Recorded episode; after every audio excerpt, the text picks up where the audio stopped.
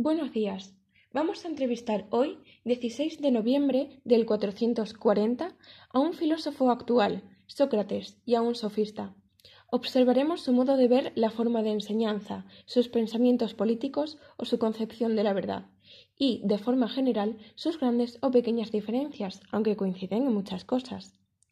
De hecho, con el régimen democrático que se instaura en Atenas y en otras ciudades griegas, todos los hombres libres, es decir, ciudadanos, pueden tomar la palabra, decir lo que opinan sobre los asuntos públicos y proponer leyes. Por decirlo de manera esquemática, Sócrates y los sofistas coinciden en muchas cosas. Les interesa el hombre en cuanto de ciudadano, les interesa el lenguaje en cuanto expresión de la realidad y su mirada se dirige hacia el nomos, la ley, en cuanto obra humana. Se diferencian también muy claramente en la medida en que Sócrates defiende la ignorancia consciente, es decir, que el conocimiento se basa en la autocrítica y en el debate constante, mientras que los sofistas eh, utilizan el discurso cerrado y unidireccional. Demos paso a la entrevista.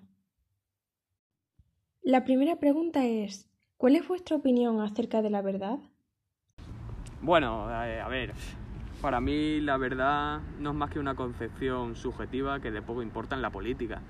Lo que de verdad te permite alcanzar tu poder eh, es tu forma de exponer los argumentos, que no tienen por qué ser verdaderos, simplemente que calen en la gente de la polis y, que se decida por lo que tú les estás contando.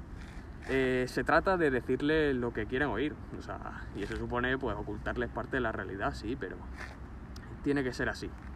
Eh, esto que hablamos aquí no, no, sale de aquí, ¿no? Sócrates no estará de acuerdo conmigo, pero eh, poco importa, ya que en el fondo sabe que lo que digo es cierto.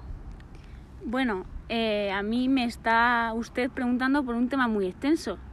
Para mí existen muchos conceptos de verdad. ¿A cuál se refiere usted? Yo creo que la verdad tiene que encontrarse en uno mismo. ¿Pensáis que es justo cobrar por enseñar? Sinceramente, si cobrar significa que tengo que vender mis ideas al mejor postor, obviamente me rehuso a ello. A ver, eh, yo pienso que sí que sí que hay que cobrar para transmitir los conocimientos, ya que eh, nos hemos esforzado en obtener esos conocimientos y transmitirlos eh, no transmitirlos los transmitimos para que los discípulos consigan llegar al, poder, o sea, al poder en la polis y consigan dirigir la poli. Entonces, eh, si quieren llegar a dirigirlo con nuestra doctrina, mm, les tenemos que cobrar. ¿Habéis escrito obras o tenéis pensado hacerlo? Recientemente he acabado mi ópera prima titulada Argumentos Dobles, pero no voy a desvelar todavía nada sobre ella porque no quiero que sirva de inspiración para otros. ¿Y tú, Sócrates, estás trabajando en alguna de esas tonterías tuyas eh, de la verdad, la justicia y demás?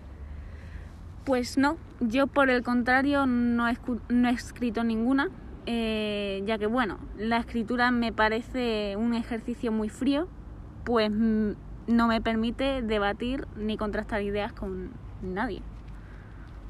Bien, por último, ¿qué es mejor, el discurso o el diálogo? ¿Y por qué? Eh, a ver, eh, no sé la opinión de Sócrates, pero para mí es mejor dar un discurso en el que se incluyan pautas a seguir eh, en campos como la oratoria, que es tan importante para nosotros. Y es que nuestra base son los discursos, cómo hacerlos y cómo conseguir que, bueno, tras ellos los receptores queden totalmente a favor de la idea que se les estaba transmitiendo. ¿Tú qué piensas, Sócrates? Bueno, yo por mi parte creo que mi respuesta se puede intuir ya que en la anterior pregunta he mencionado mi pasión por el debate y los diálogos, eh, pues prefiero el calor de la palabra hablada.